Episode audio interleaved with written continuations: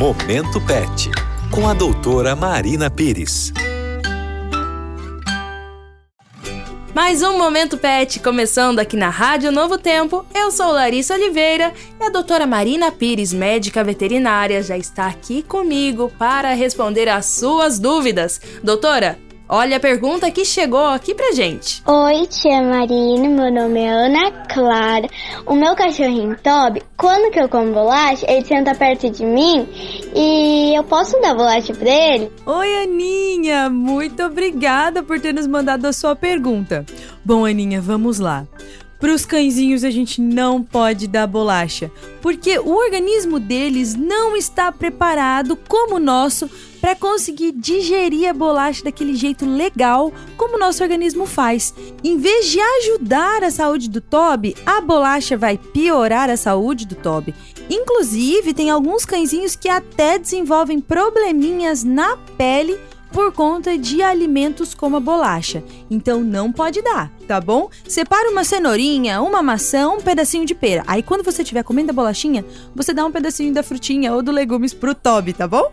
E doutora Marina, por falar sobre o que o pet pode ou não comer, olha a pergunta que chegou pra gente. Boa tarde, meu nome é Débora, eu sou aqui da Zona Leste, São Paulo.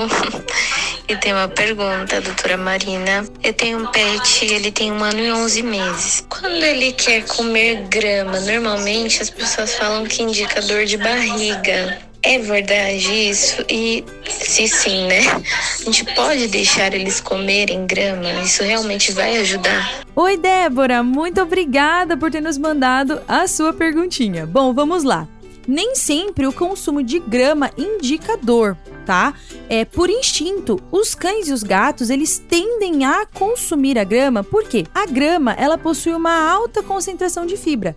Logo, irá melhorar a digestão do alimento para o pet. Então, nem sempre o consumo de grama ela pode indicar dor ou desconforto abdominal. Você até pode permitir com que o seu animalzinho consuma grama, porém precisa ficar atenta quando ele apresenta o consumo de grama associado a quadros de vômito, apatia, perda de apetite ou até mesmo diarreia aí sim nós precisamos ficar atentos e levar o animalzinho para um acompanhamento com o médico veterinário. Para mais dicas como essa, e inclusive conhecer um pouquinho do meu trabalho, você vai me encontrar lá no Instagram e no Facebook através do arroba 1. E se quiser acompanhar mais programas do Momento Pet, acesse o site novotempo.com/rádio.